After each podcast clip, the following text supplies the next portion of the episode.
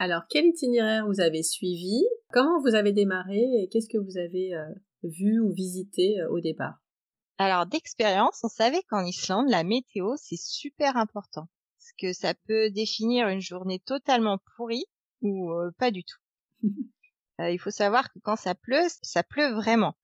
Donc en fait, on s'est basé surtout sur la météo, sur les prévisions météo pour savoir où est-ce qu'on allait, dans quelle direction générale on allait. Et par exemple, au début, on ne savait pas trop si on allait plus vers l'ouest, vers le centre, ou plus vers le sud. Et donc, à force de regarder la météo, on s'est dit bon là, il prévoit trois jours de beau. Bah, on préfère attaquer les pistes du centre pour être sûr de notre itinéraire plutôt que d'aller vers le sud-est où on connaissait déjà un peu et on disait il y a moins de moins de choses à voir ou des choses pas forcément les plus importantes pour nous. Donc on a zigzagué un petit peu comme ça pendant tout le voyage. On a attaqué le centre pour remonter vers le nord, faire une boucle dans le nord pour repartir euh, vers le centre, puis aller vers le sud, vers l'éruption du volcan, pour repartir vers l'est, pour repartir vers l'ouest et repartir vers le nord-ouest. Ah oui, d'accord. pour pour qu'on ait une idée, du nord au sud, en, gros, il y a combien d'heures de route si on fait tout droit? Oula, euh, ça c'est une bonne question parce que pour le coup, il n'y a pas de route. Ah, c'est pas tout droit. mais c'est pas tout droit, ce sont des pistes. Ok. Donc euh, c'est pas forcément euh, simple et surtout que les pistes, même si on est dans l'été même, elles ne sont pas forcément ouvertes en fonction des guets qu'il faut passer. Donc c'est vrai que un passage ou une route peut être coupée et ça modifie entièrement l'itinéraire. Bon, vous avez fait beaucoup de routes, on va dire. Oui, on a fait beaucoup de routes. en même temps, c'était le but avec le 4x4, c'était vraiment de faire des pistes du centre en se baladant à droite à gauche puisque on faisait à peu près au moins je dirais peut-être deux trois heures de route par jour ça c'est sûr. Vers la fin on en faisait beaucoup plus parce qu'il fallait rentrer vers le bateau. Et eh oui. Et il y a certains jours où par exemple pour le volcan on a passé toute la journée au volcan donc on n'a pas fait du tout de route eh ben, allons dans la première étape, votre premier endroit marquant euh, de, de cet itinéraire. C'était quoi et c'était où? Euh, bah, on avait commencé assez vite euh, dès le dès l'arrivée. Hein, on a commencé par voir des plein de macareux. Qu'est-ce que c'est? Ce sont des, des petits oiseaux marins qui nichent sur les côtes islandaises. C'est un petit oiseau noir et blanc avec un bec très coloré. On peut en apercevoir très très très peu en Bretagne chez nous. Donc, mais il y en a des milliers en Islande. Il y a beaucoup d'oiseaux maritimes là-bas, et c'est une espèce plutôt rare. Donc. Ok. Et ensuite, on a attaqué le centre où là, on, avec une piste très peu commode, mais on a vu un magnifique canyon. J'ai ah. essayé de prononcer le nom.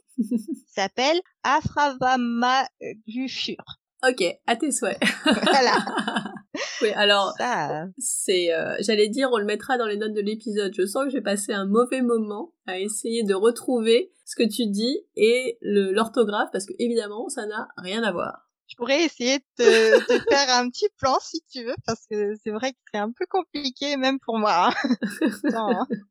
Qu'est-ce qu'il y avait à cet endroit? En fait, euh, si tu as vu Le Seigneur des Anneaux, oui, bah, tu as l'impression d'être dans un de ces décors. Où... Ah, super. Mais c'est c'est vraiment magnifique comme canyon. C'est en plus il y avait, euh, on était vraiment seul au monde tu as la nature pour toi et ce paysage grandiose qui s'étend devant toi, tu dis mais je suis quoi moi sur terre? Je suis rien du tout et euh, et tu savoures euh, tu savoures quoi tout simplement. Et cet endroit, vous pouviez y accéder directement en voiture ou vous avez fait une rando pour y aller? Euh, non, ça, on y allait euh, en 4x4. Ça, pour, pour le coup, le 4x4 est indispensable parce que la piste, c'était une des pro, enfin une des pistes. Je me suis dit, mais on va jamais y arriver même avec un 4x4. Mais apparemment, ça se fait bien. Tant mieux. mais j'imagine que pour ceux qui trouvent ça, enfin qui ne veulent pas essayer cette piste, il faut bien marcher quand même 2-3 km pour y arriver. Bon, ça se mérite un petit peu. Oui, voilà. Oui, bah, s'il fait beau, ça va. Si c'est sous la pluie, c'est moins sympa. Oui, sous, la pluie, je ne recommande pas du tout parce qu'en plus, ça doit être très glissant. bon, après ce canyon, vous êtes allé où? Avant d'aller vers le nord, on a rejoint d'abord euh, un parc national, le Vatnajökull National Park. Ok. Donc c'est le plus grand parc national d'Islande qui comprend un énorme glacier et il y a plusieurs entrées dans ce parc-là. On y sera allé au moins trois fois, euh, enfin, par trois entrées différentes. Et euh, bah là, on a commencé nos, nos premiers glaciers, tout simplement, avec les premiers volcans, les pistes de sable noir, nos premiers guets. Donc pour le coup, on, on a vraiment attaqué direct ça et c'était euh... waouh quoi. Et là, c'est euh, des randos, des journées, c'est comment ça s'organise? Donc déjà, on avait fait une bonne euh, une bonne journée de piste pour y accéder. Et une fois sur place, on s'est pris peut-être euh, deux demi-journées pour marcher à travers les volcans, pour se dégourdir les jambes aussi un petit peu, pour aller voir justement de plus près les glaciers, les langues glaciaires. Et euh, on a dû quand même avancer au niveau de la piste pour aller rejoindre une autre partie du parc. C'était Askia cette fois-ci qui est beaucoup plus connu et plus accessible où il s'agit en fait euh, d'un volcan et dans ce volcan il y a une source euh, d'eau chaude donc on peut se baigner dedans. Ah trop bien. Et pour y accéder il y avait par exemple une randonnée où il fallait marcher euh, deux kilomètres dans la neige. Ah. Voilà il y avait encore de la neige à ce moment-là et deux mois plus tard mais il y en avait plus de neige. Donc il y a, il y a des familles qu'on suivait qui faisaient la même randonnée. Eux, ils n'avaient pas eu du tout de neige pour marcher euh, jusqu'au volcan ils y sont allés plus vite. Oui, bah oui. Et, mais du coup, vous étiez super équipés.